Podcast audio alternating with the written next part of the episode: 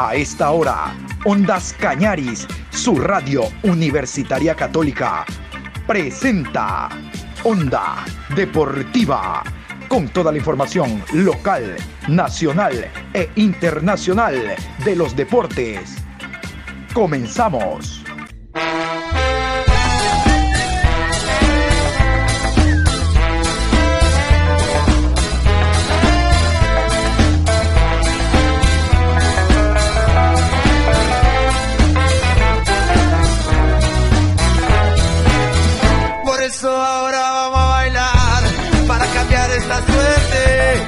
Sabemos gambetear para ausentar la muerte.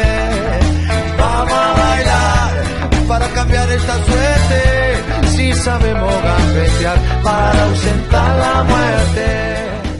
Hola, ¿qué tal? Buenos días, mi querido Adrián. Buenos días, buenos días. ¿Cómo está usted? Saludos cordiales. Aquí estamos iniciando esta semana con la bendición de Dios. Lunes 23 de agosto, programa 802 a lo largo del día. A ver, Vamos a contarles que hoy se cierra la quinta fecha, segunda fase de la Liga Pro. Hoy se cierra. ¡Ey! Cierre, cierre la segunda fase hoy con un partidazo. Barcelona Liga Deportiva Universitaria de Cato. Hoy juega Barcelona Liga. Los dos deben de ganar, pero los dos no pueden. Debe de ganar uno solo. Ojalá sea el que mejor juegue, porque a veces el que mejor juega no gana. Eso no se da en el fútbol, por eso es que nos gusta tanto. Vamos a continuación con el horario de este compromiso que cierra la fecha quinta el día de hoy en Guayaquil, Estadio Monumental del Salado, Barcelona, Liga de Quito. 19 horas en la ciudad de Guayaquil, Estadio Banco Pichincha, Barcelona, frente a Liga de Quito. Árbitro central, Diego Lara.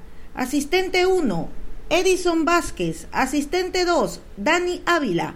Cuarto árbitro, Roberto Sánchez. Asesor de árbitros, Luis Vera. Y antes de desarrollar lo que ha ocurrido en esta fecha, yo quiero contarles que el día de mañana el Comité de Operaciones de Emergencias, el COE, tiene en sus manos ya una solicitud por parte de la Federación Ecuatoriana de Fútbol para en la fecha triple de septiembre, oye triple, en la fecha triple de septiembre se juegan dos partidos de local en el Estadio Olímpico Atahualpa, pide la Federación Ecuatoriana de Fútbol que haya un mínimo de presencia de público en, el estadio. Pero si ocurre en Paraguay, ocurre en Colombia, ocurre en Chile, ocurre en Uruguay a nivel de selección. Y Ecuador no está exento. Los niveles de contagio por COVID-19 han bajado tremendamente. Hay alrededor de 3 millones de personas ya vacunadas con las dos dosis. Por lo tanto, quiero que escuchen en qué sustenta el pedido la Federación Ecuatoriana de Fútbol para eh, que por favor el Comité de Operaciones de Emergencia, a través de la mesa técnica y, y de la plenaria que se va a reunir el día de mañana, determinen, por favor, no sea malito, dejen jugar con público si en los centros comerciales va cualquier cantidad de personas y no sabemos quién está vacunado o no al lado nuestro, los cines están abiertos y no sabemos quién está vacunado, el supermercado está abierto. En el fútbol, en el fútbol se van a implementar ciertas normas que ustedes van a escuchar. Yo creo que no hay cómo no eh, darle paso a que el público nuevamente asista a los escenarios, que es el factor muy importante para el jugador número 12 para que la selección nuestra se motive. Vamos a escuchar el comunicado. Coronel Juan Zapata Silva, presidente Comité de Operaciones de Emergencia COE Nacional Ciudad. La Federación Ecuatoriana de Fútbol, en concordancia con las disposiciones de las autoridades sanitarias de nuestro país, ha demostrado eficiencia en la ejecución de los protocolos de bioseguridad previamente establecidos y aprobados por los entes respectivos en todas sus competiciones nacionales e internacionales. De la misma forma, existen antecedentes en la región de partidos disputados con aforo reducido en la República de Colombia, Brasil, Uruguay y Paraguay, con resultados positivos que han demostrado una mínima incidencia sanitaria considerando además que según cifras oficiales del vacunómetro Ecuador, se han vacunado 3.42 millones de personas con sus dosis completas en todo el país. Y con el afán de promover la vacunación entre la población, le solicitamos cordialmente la autorización de un aforo del 35% de la capacidad del Estadio Rodrigo Paz Delgado de la ciudad de Quito para los partidos de las eliminatorias sudamericanas para Qatar 2022 de Ecuador versus Chile y versus Paraguay, a disputarse entre el 2 y 5 de septiembre de 2021. Nuestra solicitud de aforo es de 14.180 personas, cantidad que equivale al 0.3% de la población vacunada con las dosis completas. Ante lo expuesto detallamos, entre otros aspectos fundamentales que incluye la propuesta del plan piloto de retorno de los aficionados al fútbol de la Federación Ecuatoriana de Fútbol. 1.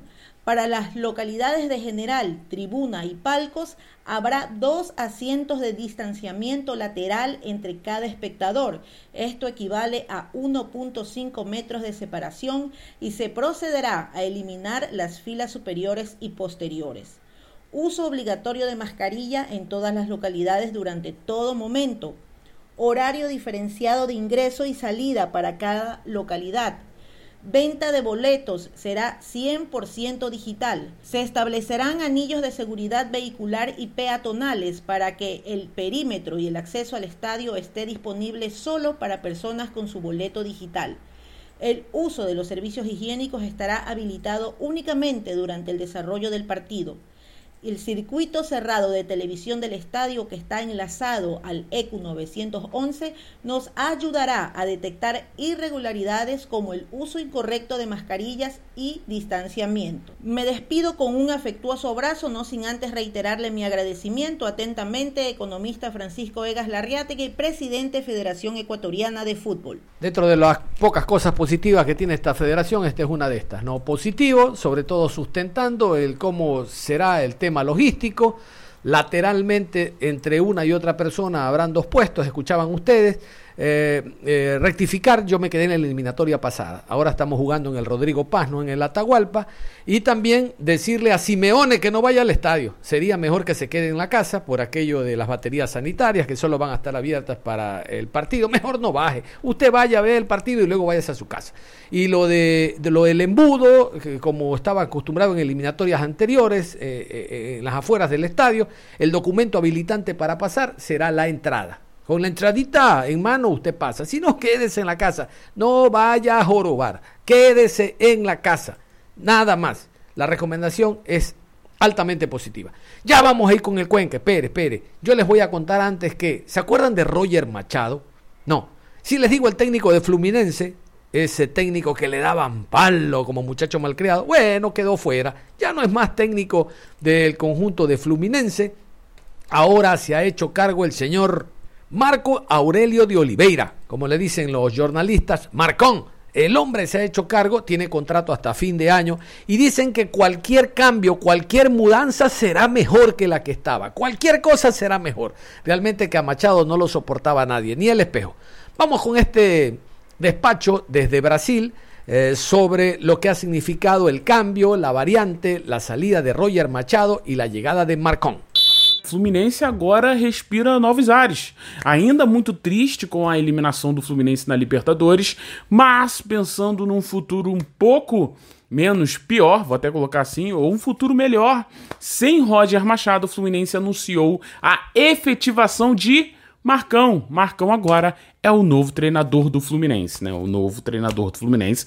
Algo que eu eu acho tão óbvio, mas aí rolou todo um reboliço. Não, o Fluminense vai fazer uma reunião agora, já tem nomes nas, na pauta, vai ver quem o Fluminense vai contratar. Aí falaram: ah, será que o Fluminense vai atrás do Voivoda? Será que o Fluminense vai contratar o Rogério Senna, Dorival Júnior, Thiago Nunes? E eu falei aqui no vídeo antes, galera, pra mim é Marcão. Até porque Marcão, querendo ou não, ele já mostrou o resultado treinando esse time do Fluminense. Marcão vai assumir pela terceira vez o time do Flu, né? Coitado do Marcão. E, e, e, vai ficar até o final da temporada, né? Aí no final da temporada, eles vão decidir se o Marcão continua ou sai ou contrata outro treinador. Mas Marcão agora está com o boné. Marcão agora é o treinador do Fluminense, né? O que que muda? Galera, muda muito. E muda muita coisa com o Marcão, né? Bom, continua ali né? Não tem nada de diferente em relação à a, a diretoria, como vai gerir o grupo, não sei o que, não sei o que lá. O Mário vai continuar lá dentro do, do vestiário, porque Marcão também é parte ali, né? Dos amigos do Mário, né? A gente sabe, né? Que no Fluminense hoje tem muito disso. E o Marcão é isso. Porém, o Marcão já mostrou ser muito melhor do que o próprio Roger Machado. Tanto é que quando o Roger Machado assume o time do Fluminense, galera, é, no começo da temporada, todo mundo falou: olha, tu vai assumir esse time aí, mas a sombra do Marcão vai ficar em você o tempo inteiro. Porque o time do Flu terminou a temporada em alta, jogando bons jogos, fazendo boas partidas, era um time muito bom dentro de campo. Marcão se caracteriza por ser um treinador que gosta mais de ter a bola, de criar chances, de fazer movimentações, né? É realmente o Marcão aprendeu, bebeu muito pouquinho ali do, da água ali do Diniz em relação a propor jogo e bebeu um pouquinho ali da água do Odair Helma, né? porque Marcão também deixou uma defesa muito certinha, muito organizada, com uma transição bem rápida, né? Marcão costuma jogar bem diferente, com mais homem no meio de campo, do que esse 3-3 com pontas lá, né? Vamos ver. Muda muita coisa, tá? Marcão e Roger, eles não se assemelham em nada. São totalmente outro treinador um do outro, né? Agora, o que acontece é o seguinte: é... Fluminense precisa ver realmente o que quer da vida, né? Porque tinha o Odair retranqueiro, aí assume o Marcão porque o Marcão é mais propositivo, aí tira o Marcão para botar outro retranqueiro que é o Roger que não deu certo. Onda Deportiva. Sí, nos metemos, nos metemos, nos metemos al empate. El Deportivo Cuenca, el día de ayer, empate a uno ante Lorense. Bueno, realmente el que pató fue Lorense, cerrando el compromiso por la vía del penal a través de Bruno Vides. Se había puesto en ventaja el cuadro colorado con gol de Diego Dorregaray. Después de ese centro templadito al corazón del área por parte de Andrés Chicaiza, el cabezazo, el oportunismo de Diego Dorregaray para poner la primera y luego vino la expulsión de John Jairo, la rata Rodríguez, el gol por eh, la vía del penal a través del jugador Bruno Vides y un par de expulsiones de asistentes técnicos del director técnico Sanguinetti en la banca de suplentes. El empate, yo creo que fue merecido, el empate. Eh, hubo lapsos del compromiso donde el Cuenca fue más ofensivo, lamentablemente no logró marcar y reaccionó. El partido termina cuando se termina, ya les he contado, ¿no? Lo que decía en paz de cáncer Rollero. El partido termina cuando se termina, hay que estar concentrado los 90 minutos. Vamos a escuchar a Guillermo Sanguinetti, el técnico uruguayo, hablando de este encuentro. Sí, variantes tácticas, variantes... Eh porque estábamos perdiendo un poco en el medio, por eso son las, las variantes. Y lo de Rodríguez es una situación eh, que no la esperábamos porque, porque disputa una pelota normalmente y, y tranca la, pelota y nos quedamos con, un hombre importante en el medio y un hombre que, nos podía dar la posibilidad de eh, en una jugada terminar el partido con nuestro gol, ¿no? Pero bueno, eh, son las cosas que yo veo que todos los equipos eh, se están quejando continuamente. Eh, hay, hay estas cosas que, que, te van inclinando la cancha con pequeños fules y en este caso fue muy claro el tema de la A Guillermo, Guillermo quizás el compromiso el Cuenca venía haciendo bien hasta cuando usted decide hacer algunos cambios y si el equipo se mete a defender el, resultado. ¿A qué se debió estos cambios, Guillermo? Bienvenido, buenas tardes. Se debe a que se hizo un gran esfuerzo y el equipo estaba sintiendo ese esfuerzo, pero creo que el cambio mayor no fue. El, cambio que hubo en el partido fue la expulsión y a partir de la expulsión eh, eh, ahí creo que cambia, cambia el partido, sí, y con un hombre menos por ahí el se nos vino, se nos vino más, este, más arriba. Andrés García el director técnico español analiza también el partido y las variantes. Un equipo muy limitado. Se lesionó Exxon Montaño, sufrió en delantera. No estuvo Joel López, Joel López Pisano, el ex Emelec, que es el creativo. Puso dos, Julio y Uchuari. Resulta que Julio se dedicó también a ayudar en marca, a tapar salida. Y Uchuari no bastó, ingresó en el segundo tiempo Godoy. Muchas variantes porque el equipo es corto. Andrés García, el director técnico español. Bueno, destacar otra vez la actitud del equipo, las ganas por puntuar, eh, la intensidad, eh, ese no perder la fe y el irnos eh, a por el empate, los últimos, sobre todo los últimos 20 minutos ya con muy pocas defensas, con jugadores de mucha amplitud, con fijadores como Murialdo, con llegadores como Vides, con eh, jugadores con buen pie en tres cuartos de campo como, como Eric Pluas y eso es lo que eso es lo que rescato. Este grupo tiene hambre. Era un partido muy complicado y ha sido complicadísimo, complicadísimo. Eh, quizás no hemos sabido resolver en la primera parte, sobre todo eh, su salto a presión, se han, han saltado con un 4-2-3-1, saltaban 4-4-1-1. Nos dificultaba mucho esa salida por dentro y nosotros queríamos superar segunda línea de presión antes que la primera ahí nos lo han complicado muchísimo y no, no, no hemos encontrado nosotros el ritmo del, el ritmo del partido. Por eso hemos metido un perfil como, como Godoy para, digamos, eh, suplir ese jugador que solemos tener, que suele ser Pisano, que es un jugador para juntarnos con cuatro que juegue muy libre y encontrar ese enlace para hacernos llegar ordenados a tres cuartos de a tres cuartos de campo y a corregir también y a, y a incidir y eso lo he dicho a los jugadores eh, se nos han ido dos puntos por el inicio de la segunda parte el inicio de la segunda parte los primeros 15 minutos han sido muy malos, muy malos. Hemos jugado todo en nuestro campo, nos han generado dos, tres ocasiones claras, hemos estado lejos de segunda acción, nos han tirado tres, cuatro pelotas paradas y ahí se nos ha ido parte del, parte del partido, el no entrar bien en el inicio de la segunda parte, en el arranque. Eso es lo que tenemos que corregir porque sabemos que tenemos que ser un equipo competitivo 90 minutos hasta que pite el árbitro porque hemos demostrado contra el fin hoy que el equipo tiene capacidad de, de, levantar los partidos cuando se ponen las cosas mal, pero si no damos pie a que se nos pongan las cosas mal, porque sabíamos de la dureza del partido de hoy, muchísimo mejor porque la idea es eh, sumar de tres, hemos sumado uno, dentro de lo malo lo menos malo, contra un rival directo, pero ya le digo que ese arranque de la segunda parte para mí nos ha hecho, nos ha hecho no llevar muy El caso de eh, puntual, el caso de Suárez en el primer tiempo, creo que fue tal vez eh, perder un jugador porque en una posición en la cual no ayudó, no colaboró para el equipo cuando las necesidades lo tenían la variante fue la primera que realizó y la segunda, profe, así de rapidito, en el segundo tiempo cuando tiene el resultado a favor, o, perdón, cuando tiene el resultado en contra, pero tiene un hombre a favor, el cambio, por ejemplo, de Pluas, un elemento que lo conocemos, que es un mediocampista, porque lo de Ortiz era interesante, pero lo de Pluas, cuando creo que la intención era de arriesgar un poco más. Profe, muchas gracias. Sí, pero es que no teníamos más atacantes en, eh, en entonces el perfil que teníamos era, aparte de Ortiz, era o Eric Pluas, o era Jacobo Molina, que es un perfil parecido.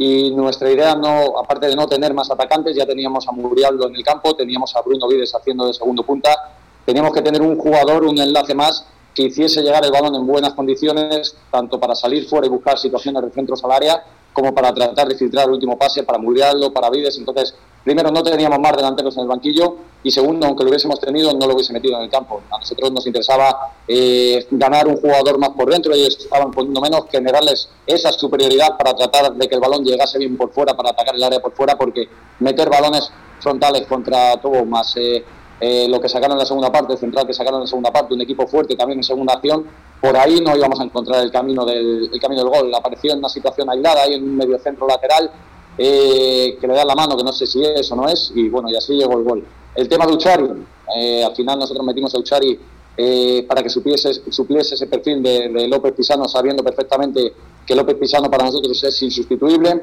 Es un perfil más de extremo que ahí le cuesta más o le costó un poquito más interpretar dónde estaban los espacios. Aparte, Penilla la primera parte nos estaba generando muchísimos problemas por ese, por ese sector izquierdo suyo y lo cambiamos de pie a Julio, que es más sacrificado en las ayudas defensivas. Pero bueno, igual que no encontró el espacio del tiempo Uchari para jugar, Tampoco lo estaba encontrando Julio los cambios de orientación para aislarle en el duelo uno para uno, como lo encontramos con Barcelona, como lo encontramos eh, contra UCA, porque creo que, el rival eh, forma parte de ti, te sale a contrarrestar, lo plantearon muy bien ellos, estuvieron muy sólidos defensivamente y ya le digo que nos lo, que nos lo, complicamos, nos lo complicaron muchísimo, por eso el cambio de Uchuari en el descanso, para encontrar un futbolista que fuese más, digamos, más centrocampista que Johnny Uchuari y encontrar esas líneas de pase que nos diesen un poquito más de, de continuidad sabiendo cómo está el campo y que es imposible jugar aquí.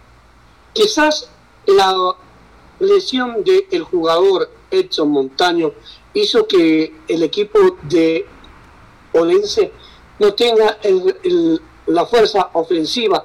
¿En cuánto afectó esto, profesor García?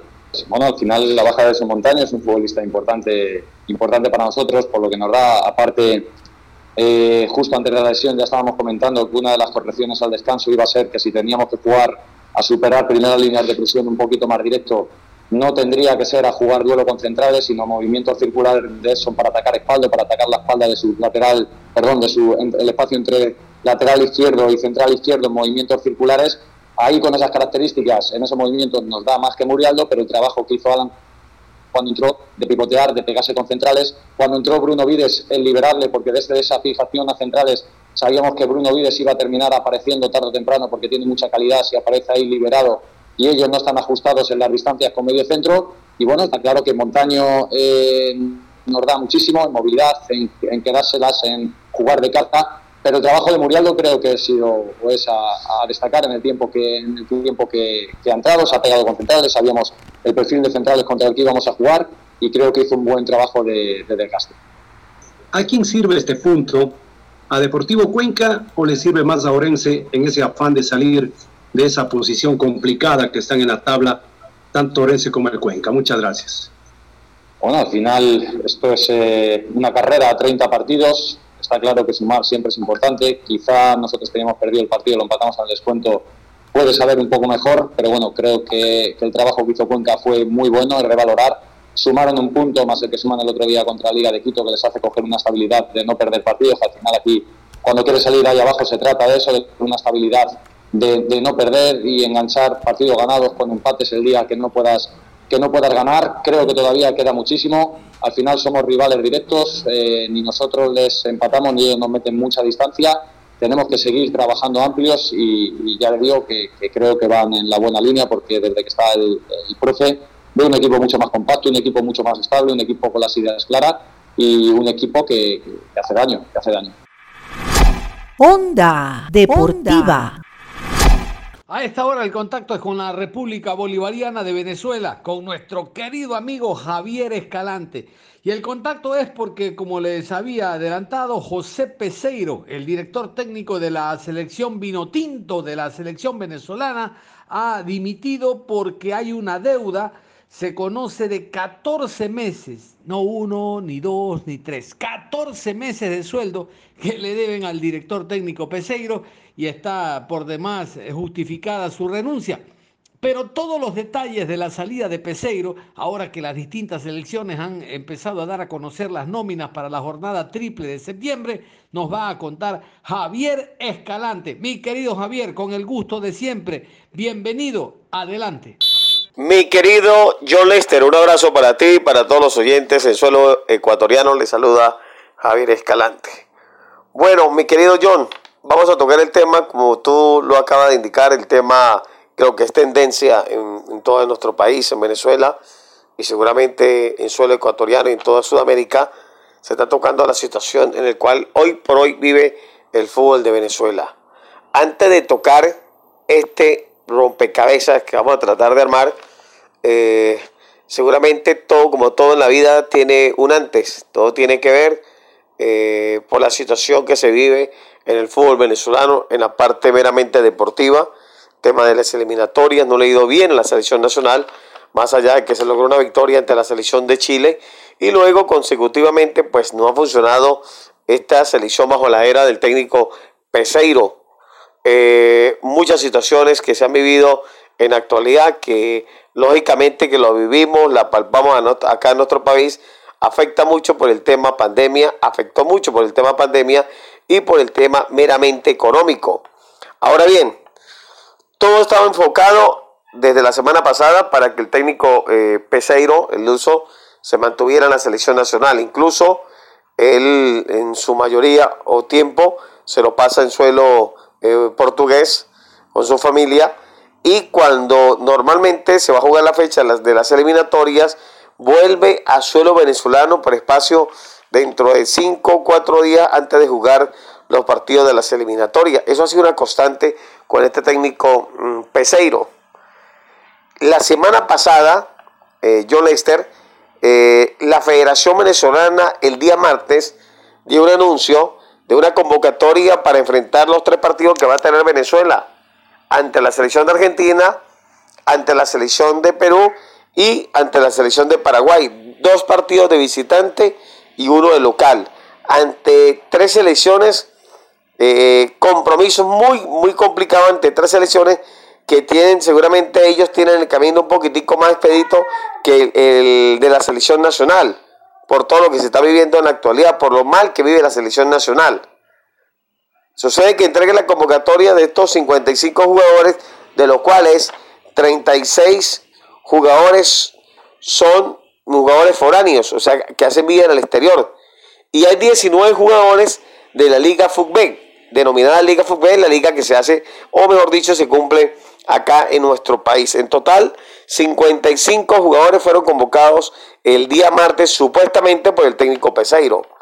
Todo indicaba, John Lester, de que se iba a mantener Peseiro, porque con esta convocatoria, pues lógicamente eh, cualquiera piensa de que las cosas, eh, aunque ya había, hubo, comentarios, ya se había manejado, se había dicho de que hay problemas internos, había problemas económicos, pero con, este, con esta convocatoria, cualquiera eh, pensaba en ese momento de que ya se había cancelado la deuda al técnico Peseiro, y no fue así, porque dos días después de que salió la convocatoria, aparece un comunicado del técnico Peseiro notificando, solicitando a la Federación Venezolana eh, no continuar como director técnico de la selección Tinto, rescindiendo su contrato.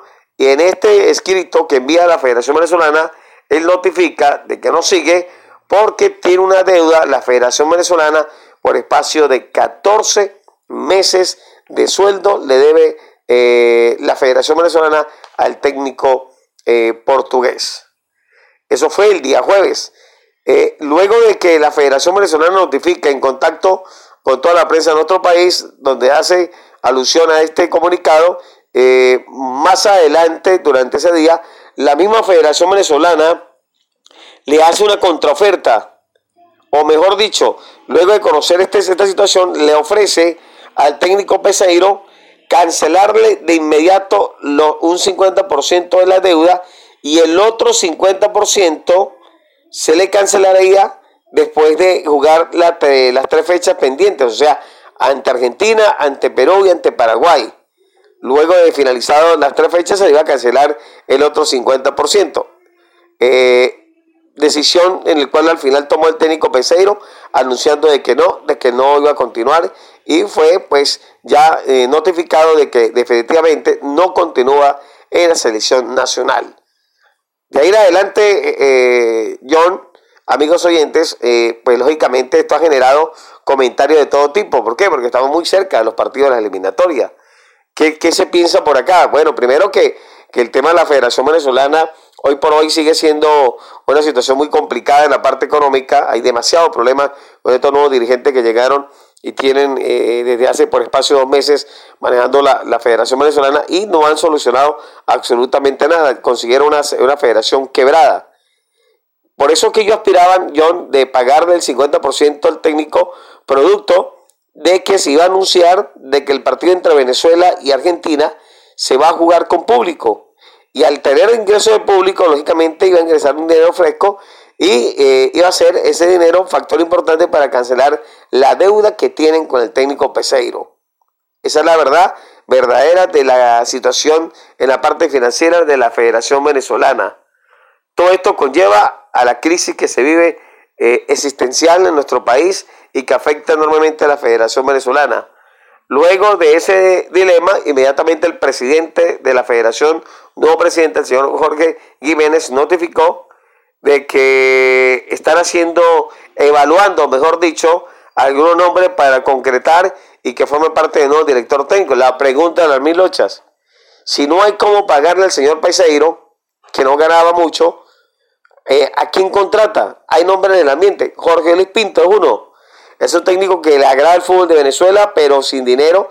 Es un técnico muy costoso, es un estratega conoce muy bien, estuvo dirigiendo acá en Venezuela el Deportivo Táchira, lo conocemos y va a ser muy difícil que venga Jorge Pinto por el tema meramente económico. Además también él lo dijo en su oportunidad, que mientras los dirigentes estén, estos dirigentes eh, malos que hay en el fútbol nacional, si no cambian, él no iba a tener la posibilidad de por lo menos presentar un proyecto. Entonces no sé qué va a pasar. Va a ser muy difícil que Jorge Pinto sea candidato, o mejor dicho, sea técnico de la selección nacional. Hay otros nombres, por ejemplo, el, profe eh, Richard Páez Monzón, que está acá en nuestro país hasta el momento sin equipo. Eh, se dice que se habló con el mellizo Guillermo Esqueloto, el argentino. Otros dicen de que el ex Boca, eh, Miguel Ángel Russo, también tuvo ofertas de la Federación Venezolana.